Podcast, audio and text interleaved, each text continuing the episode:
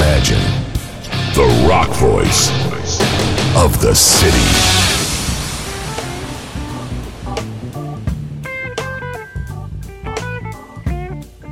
Добрый день. Вы слушаете радио Imagine в студии Александр Ромашова, Александр Цыпин. И, как мы уже объявляли, у нас в гостях появляется Артемий Троицкий, музыкальный рок-журналист. Я бы сказала, здравствуйте, Артемий. Да, здравствуйте. Ну, может, сказать, так уж и появился, издалека приехал. Нет, я, я пришел из соседней комнаты. Э, мы, мы уже, честно. да, приоткрыли эту тайну нашим слушателям. А, собственно говоря, почему он здесь у нас э, в студии второй день проводит время? Потому что он не проводит не то чтобы развлекается, а он работает. И, и готовит э, к выходу в эфир сразу две новые программы музыкальные.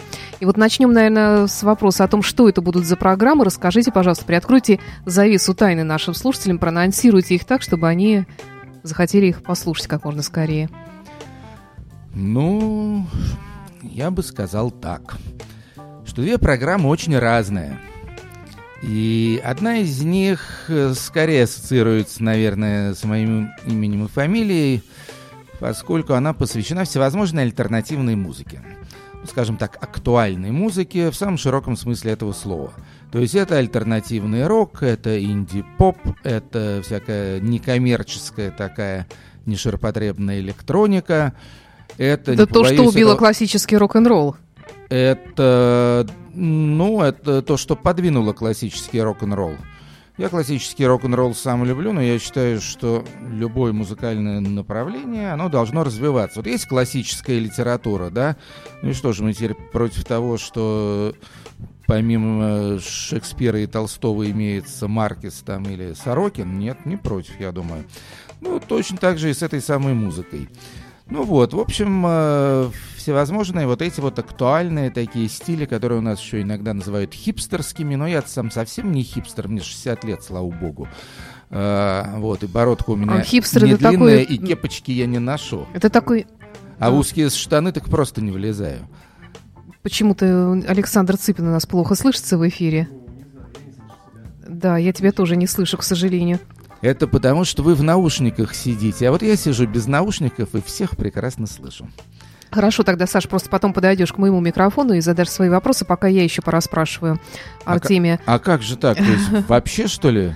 Ну, у нас еще не, не совсем все отлажено, по всей видимости. Да, тут повсюду провода торчат, вообще обстановка такая просто целинные земли, палатки стоят, ветер дует. Нет, палаток-то еще пока не, уже пока нет, нет, в смысле, уже нет, но палатки еще я, не все я до, имел до конца в виду отлажено. не пивные, не продуктовые, я имел в виду такие Спальные романтичные, мешки? такие а. палатки первопроходцев.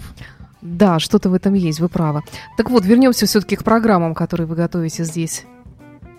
Да, вернемся. Значит, одна вот такая вот альтернативная вся из себя, хипстерская, актуальная, и она называется «Записки из подполья». А вторая программа, вот это для меня такой дебют, потому что программа эта посвящена той музыке, которую я тоже очень люблю и неплохо знаю, но как-то как до сих пор у меня до нее особо руки не доходили. Это всевозможная корневая музыка. То есть э, это музыка народов мира, то, что называется world music, всякая этническая музыка, разные вот эти кроссоверы, всякая этноэлектроника. Вот мы вчера были на концерте, да, там... Да, у нас есть вопрос, связанный со вчерашним вечером. Алена, которая, значит, бэк-вокалистка в группе ДДТ у Юры Шевчука. Ну вот у Алены теперь имеется собственный еще побочный проект – который так и называется Алена. Вот такой типичный этноэлектронный кроссовер, да, то есть Алена поет русским народным голосом, а подвывают ей всяческие компьютеры. С приветом это, Питеру Гэбриэлу. очень модно. А? С большим приветом Питеру Гэбриэлу и Вудилу в этой да, сфере да, да. тоже. Ну, сейчас довольно много этого, э, этого всего. Такая музыка вполне популярная, вот, но все-таки от народных корней она uh-huh. не отрывается. И там же в этой же программе будет просто музыка традиционная, которую я люблю, с удовольствием э, слушаю, иногда даже и танцую. Я имею в виду рок-н-ролл, регги, блюз и так далее. То есть ничего такого альтернативного, все такое вполне экологичное и народное, э, но, но при этом качественная музыка, красивые голоса, экзотические ритмы. Вот это вторая программа, и она называется «Песни и пляски». Хорошее название, кстати. Вроде бы и просто, а отражает всю а суть и, и, и создает настроение, ну, да. Мы можем, наверное, сказать, там потише немножечко, э, что эти программы у нас пойдут с февраля. Тебя уже слышно, совсем Саш. скоро. Вот теперь да, стало слышно немножко. О, да. Вот, стало вот, что, вот что значит теперь его еще не заткнешь. Заткнешь, заткнешь, да. А, ну что, пойдем дальше тогда по да? нашим вопросам запланированным. Вот хотелось бы ваших комментариев по поводу повального ухода из жизни великих людей, великих музыкантов. А, ну, вот есть такие клише, уходит эпоха, Дэвид Боуи, Лемми. А, сегодня стало известно о том, что основатель группы Jefferson Aeroplane умер тоже. А, если вот это поколение Нет, ну, Джефферсон сойдет... Airplane, это я помню, естественно, Грейс Лик, их вокалистку, потом кто же там еще был? Йорма Кауканен, у них был замечательный гитарист такой финского происхождения.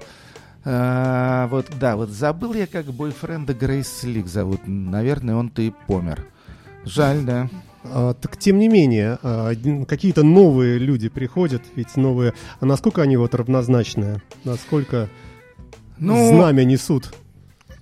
Вопрос, вопрос, конечно, законный и насущный ответ на него, ну, со своей стороны, может быть, я не вполне объективен, но со своей стороны могу на него дать ответ скорее грустный, нежели веселый.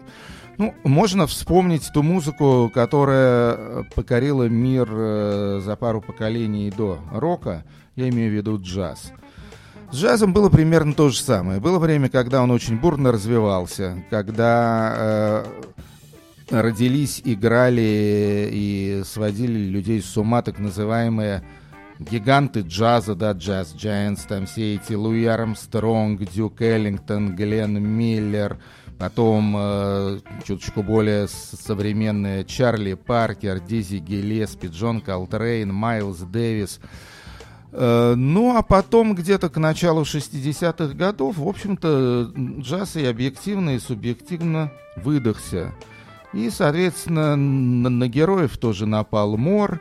Стали они все друг за другом уходить из жизни.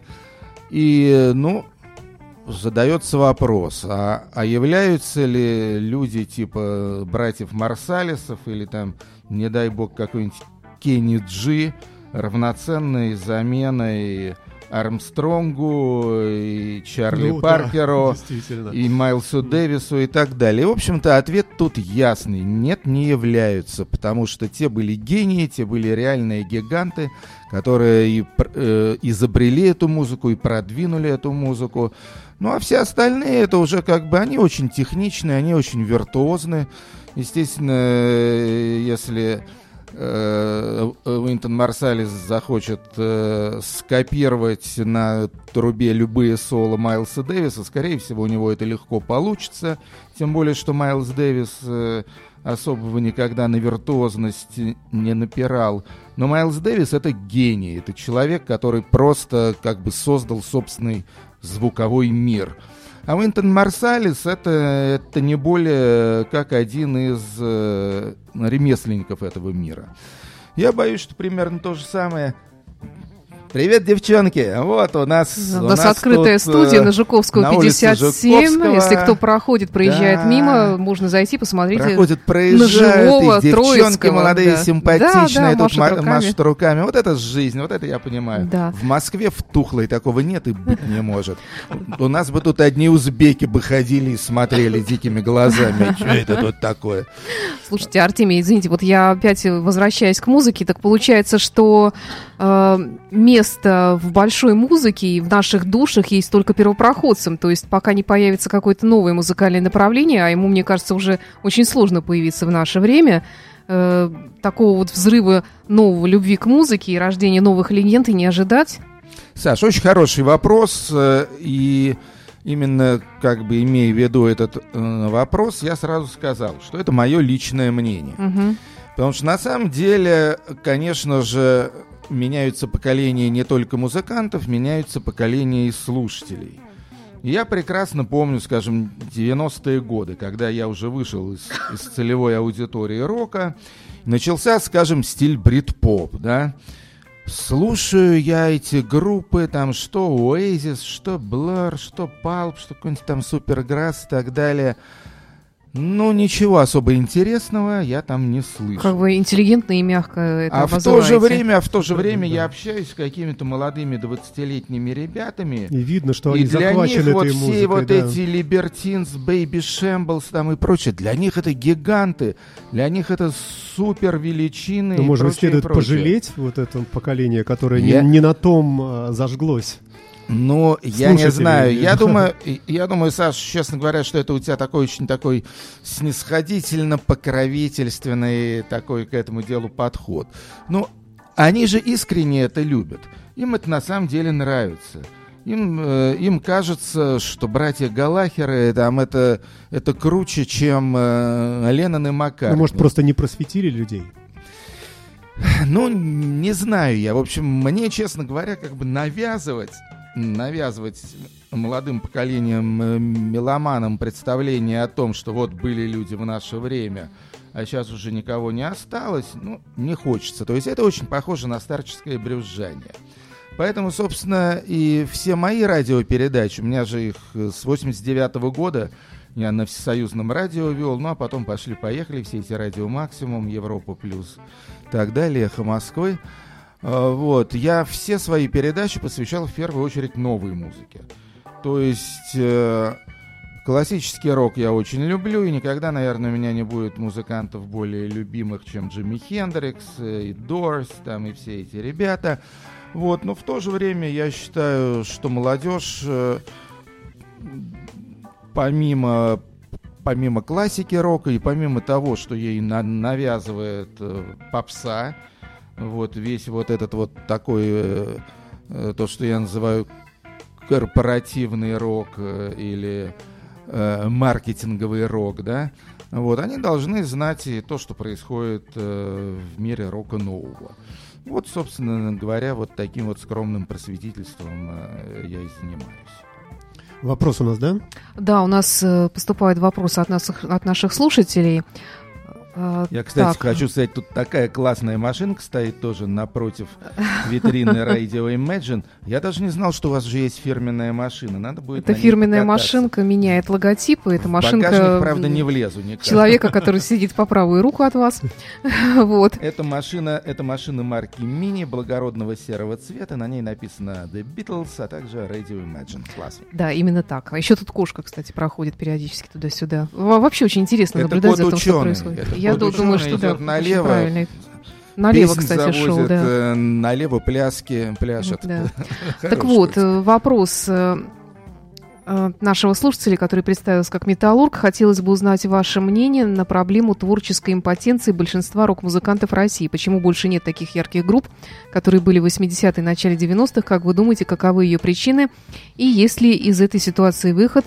Ведь старики уходят, а смены все нет. Ну, примерно то же самое, что спрашивали мы, только на предмет э, российской музыки.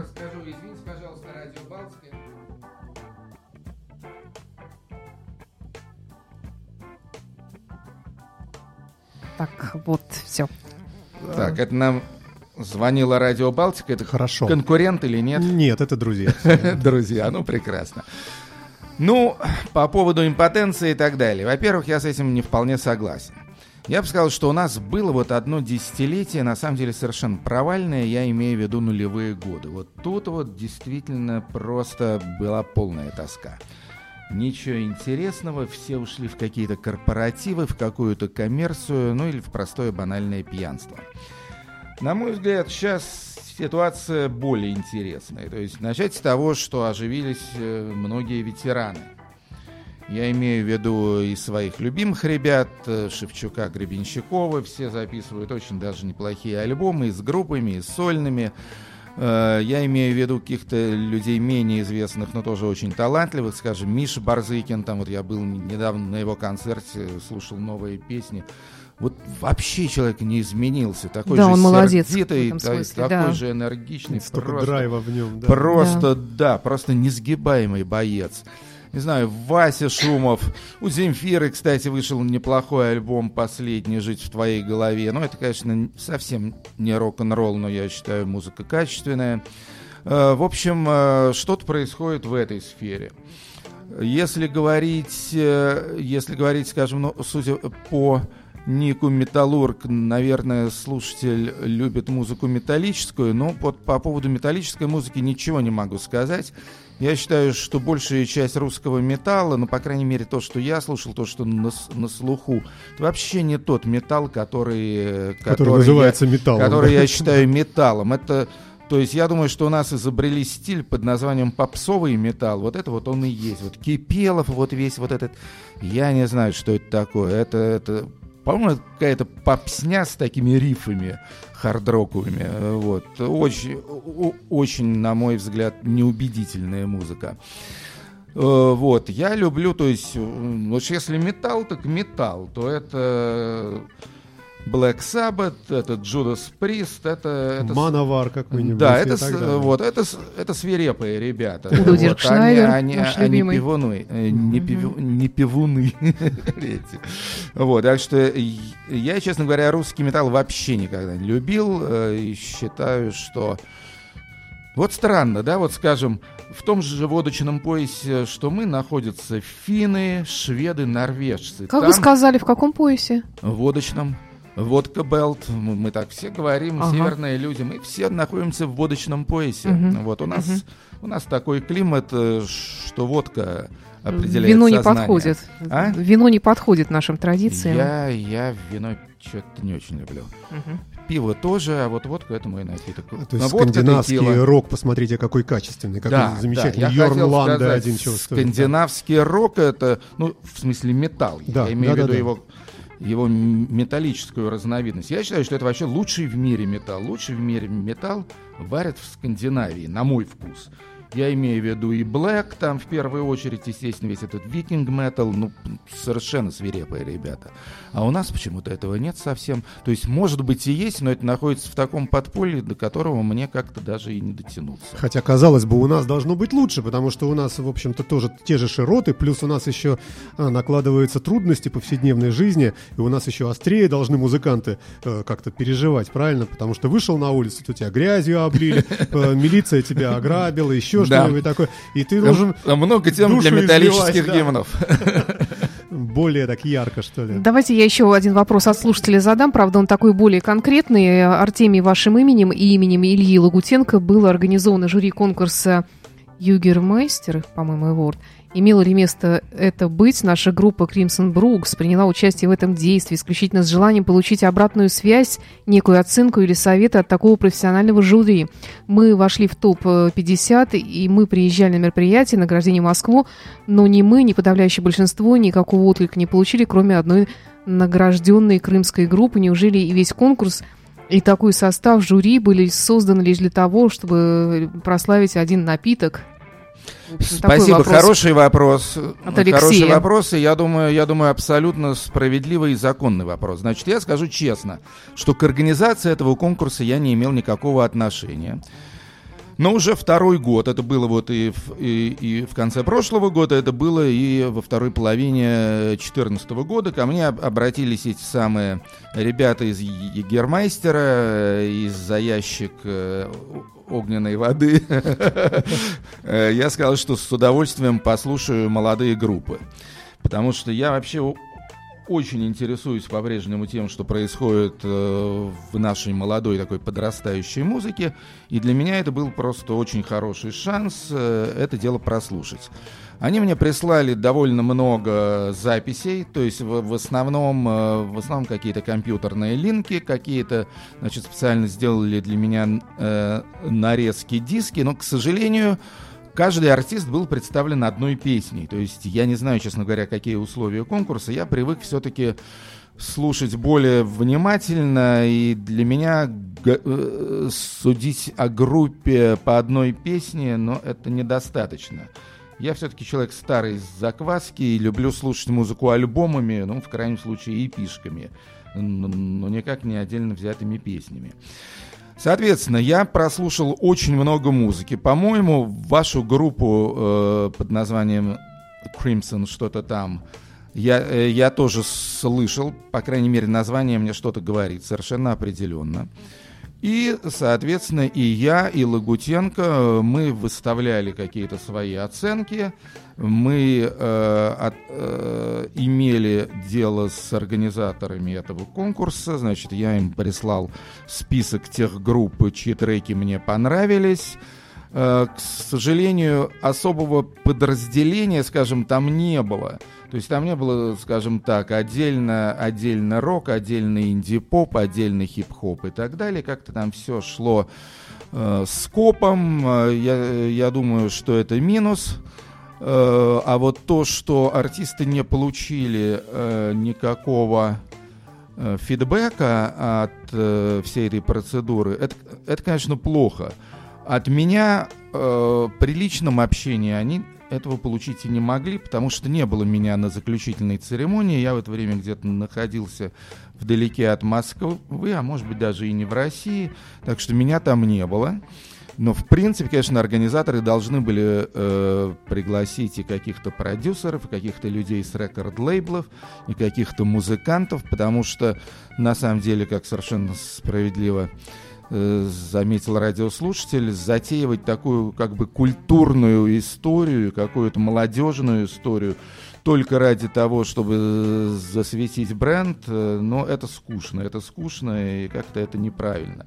Конечно, ко всему надо подходить ответственно, без халтуры и так, чтобы от этого была польза не только заказчику, но и мировой культуре.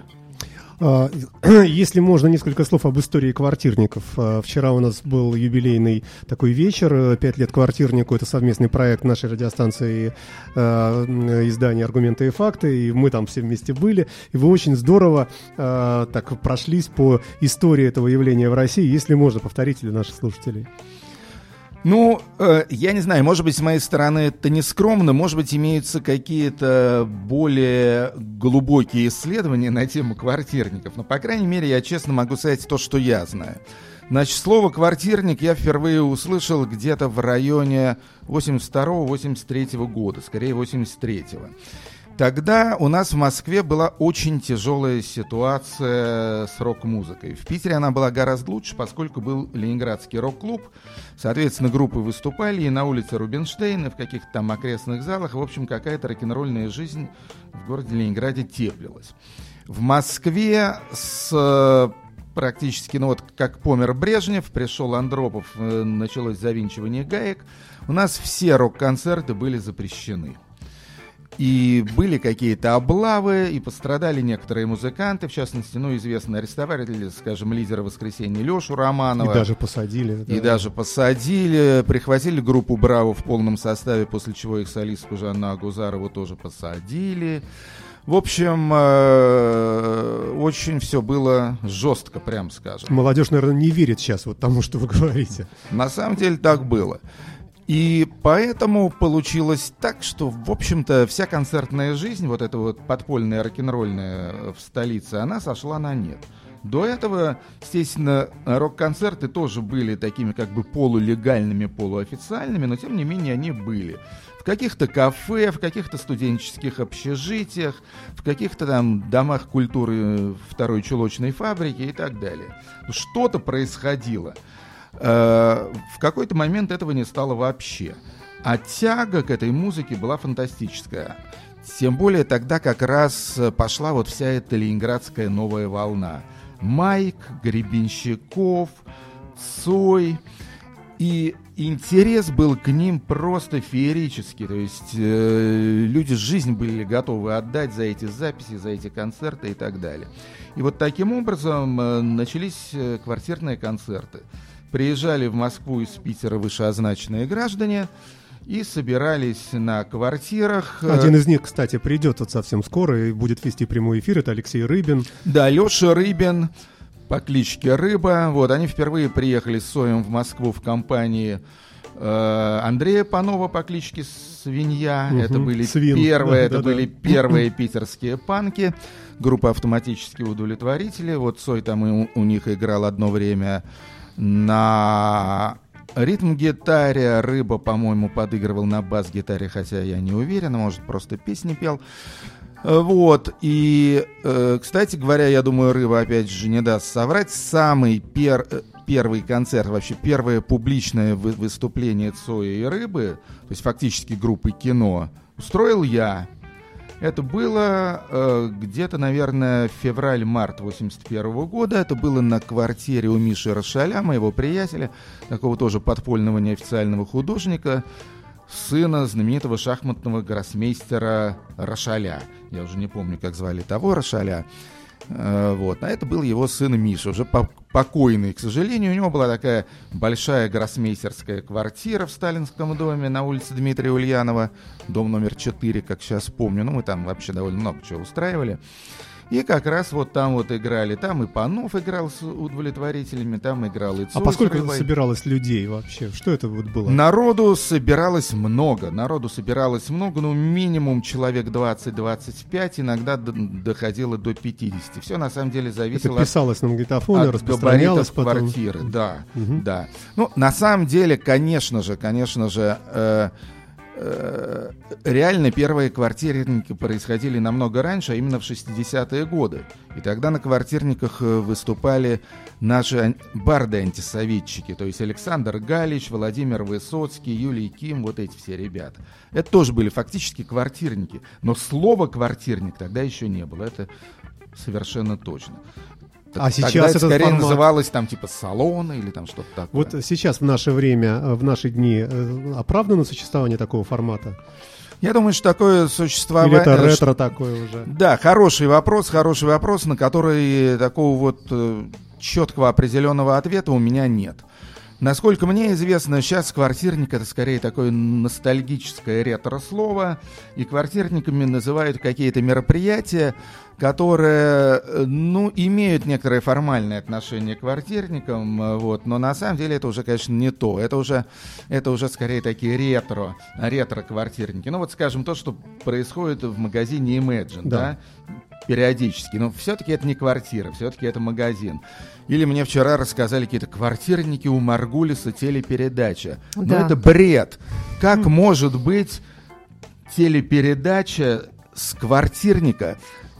Весь смысл квартирника в том, что туда никогда не придут менты, что там, что там все свои, что там никого не будет, что вообще, что мы не проползет. Знаете, каким образом люди приходили на квартирники обычно? Ну, в Москве, по крайней мере. Но не знаю, как в Питере. Значит, это все было очень строго законспирировано. Значит, сначала люди обзванивались, договаривались, значит, что вот будет квартирник в такой-то день, в такое-то время. Где будет, никому по телефону, зная прослушки, никогда ничего не говорили. То есть говорили так. Четверг, 15 февраля, в 7 часов. Значит, и договаривались о встрече около метро или прямо на станции метро. Собирались люди в означенной точке, значит, скажем, э, станция метро Лермонтовская у последнего вагона. Собиралась там стайка, там, скажем, 10 человек, еще 10 э, собирались наверху у выхода из метро с другим вожатым. Дальше они объединялись в компанию и шли там э, в какой-то переулочек на, на какую-то квартиру. Потому что, в принципе, существовало опасение, что если об этом ментовня узнает, то опять же заметут или там заставят каких-то соседей пожаловаться на шум и прочее, и прочее.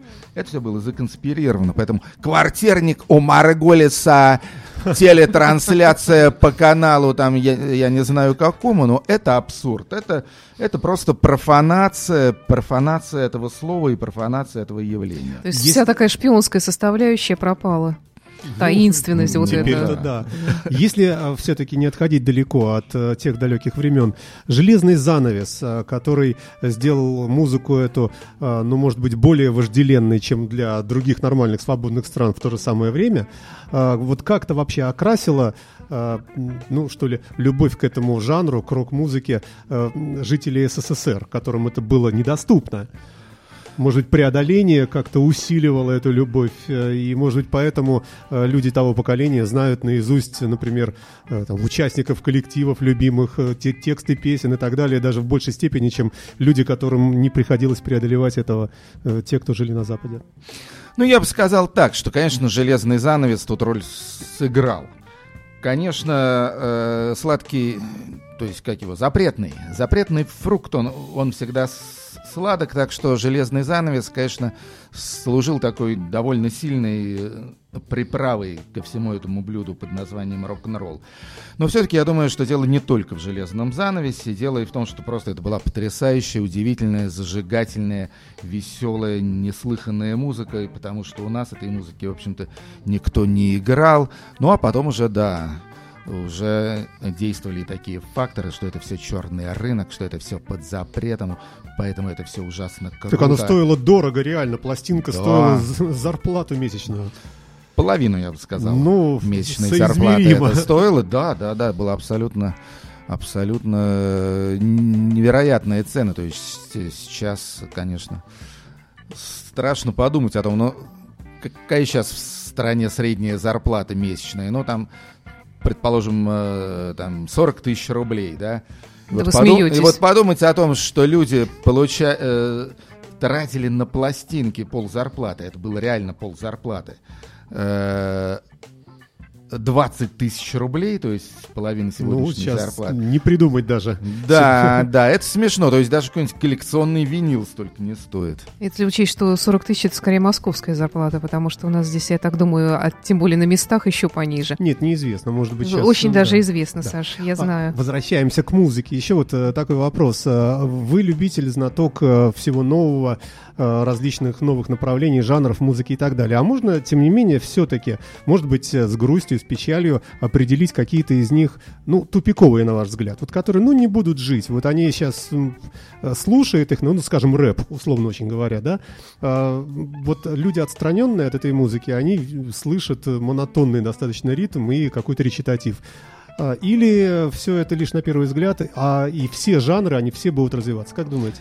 Э, ты знаешь, что, ну вот ты вот упомянул рэп, а, История с рэпом это классический случай того, как не сбываются никакие прогнозы. Потому что когда рэп только-только появился, ну там все эти Grandmaster Flash and Furious 5, потом там пошли, пошли эти Sugar Hill Gang, потом еще попозже Run DMC, Beastie Boys и ну, так далее. Cent всевозможные. Да, но э, это еще позже. Uh, так вот, когда рэп только появился, то все были уверены, что это, ну, типа та- такая вот экзотическая негритянская сенсация на, минут, на один-два сезона. Да. Потому что, ну, смешно. Это же вообще не музыка. Ребята, это не музыка. Там нет ни мелодии, ни гармонии. Идет какой-то... Но ведь так и есть. Бубнёж Идет какой-то метроном, а под этот э, метроном э, негры рассказывают о, о том, как, значит, их менты линчуют. То есть это... Но это был анекдот. Это был анекдот. И это было в 79 году. Сколько времени да, вот прошло с тех, Слушайте, с тех мне пор? такая 30, вот смешная... 36 лет, можно сказать. Ну, может, все-таки умрет наконец. Прошло со времени... И не умерло это, и не Слушайте, умерло. Мне Более того, признаков увядания я, я тоже что-то не вижу. Я, я не поклонник рэпа и хип-хопа. Я, я эту музыку как бы... Ну, я не знаю, она мне не нравится. Я никогда в жизни по собственной инициативе эту музыку не слушаю. Я Никогда. вспомнила, вот извините, что перебиваю, шутку такую, что говорят, что блюз это когда хорошему человеку плохо, а рэп это когда плохому человеку плохо. Ну, Или хорошо, наоборот. А, кстати сказать, знание языков вообще оно помогает восприятию рок-музыки или наоборот мешает, когда ты вдруг понимаешь, что и стихи-то фуфловые, и, и, и какая-то ерунда там в тексте, а ты всю жизнь думал, что это вот Э, что-то такое. Ну, опять же, вопрос... Или наоборот, э, да. Воп, э, вопрос, с одной стороны, очень уместный, с другой стороны, на мой взгляд, очень непростой, потому что, конечно, тут все зависит от того, кого ты слушаешь. Я так думаю, что во многом у нас народ э, так безумно втюрился в Битлз в 60-е годы, что действительно люди не особо понимали тексты их песен. Потому что тексты песен ранних Битлз, это, это конечно, смешно. Э, но потом и Битлз под влиянием э, Боба Дилана и все прочие уже стали писать тексты осмысленные. То есть я бы сказал, что тут очень многое зависит от того, кого ты слушаешь. Скажем, на мой взгляд, ну вот то, что Боб Дилан у нас в стране, прям скажем, хотя имя его все знают, но сказать, что он у нас стал популярным артистом, нельзя. Вы были на концерте?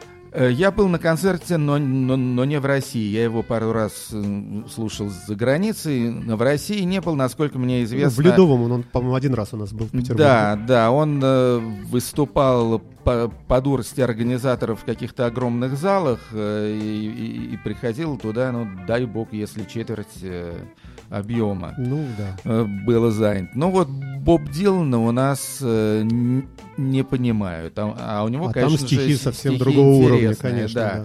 Да. Так что Боб Дилан у, у нас знают в основном по переводам э, Бориса Гребенщикова.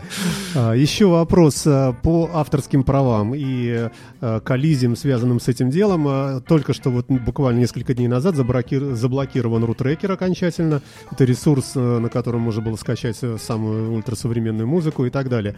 А вообще, как вы считаете, должна ли музыка продаваться или должна как-то вот раздаваться? Я считаю, что музыка должна раздаваться. Я считаю, что, по крайней мере, в интернете она должна быть бесплатной. Если человек, если человек э, коллекционер, если он любит, чтобы у него были вещественные доказательства, то есть аудионосители с этой самой музыкой, винил, компакты, там, что угодно, вот э, за это пусть он деньги платит. И ставит на полочку, и наслаждается, как хочет, и перелистывает буклет, прочее, прочее. Но для того, чтобы просто послушать музыку, э, забрав ее из сети, я считаю, что это все должно быть абсолютно абсолютно бесплатно. Вот это музыка, которая ведет ну, такие, такое эфирное существование. И я, я не поддерживаю все эти антипиратские меры и считаю их несправедливыми. Но более того, я абсолютно уверен в том, что сейчас эта ситуация, она еще просто не устаканилась. Пройдет еще там год, два, три, четыре, пять Э, вообще станет понятно, каким образом происходит э, вся эта так называемая монетизация интернета, и тогда как бы все ваш э, войдет в какую-то нормальную колею. Скорее всего, ситуация будет такая, что люди просто будут платить там, скажем, какую-то такую очень скромную сумму, скажем, 10-20 там, долларов, да, в месяц. И иметь доступ и иметь, к чему хочешь. И, и да. за эти небольшие деньги иметь все, что их душеньки угодно. Вот, вот на этом, э, я думаю, все и успокоятся. Да. Артемий, а, вы у нас появляетесь в эфире со следующего месяца в виде двух ваших авторских программ, уникальных, замечательных. А, ну, а вживую, когда мы сможем вас здесь увидеть еще раз? Вы человек наездами Вживую, я думаю, что я завтра снова приеду, потому потому что я еще работу-то свою не закончил. Так что я завтра приеду, скорее всего, это будет ну, где-то утром, там, ну, часиков uh-huh. в 11, в 12, так что, так что приеду сюда, и можно будет еще пообщаться, если будет интересно. Ну, спасибо. Все, спасибо да. вам огромное. Спасибо вам, ребята. Удачи Радио Imagine. Long спасибо. Live. Напоминаю, в студии Радио Imagine был Артемий Троицкий. Radio Imagine. Radio Imagine. It's easy if you try.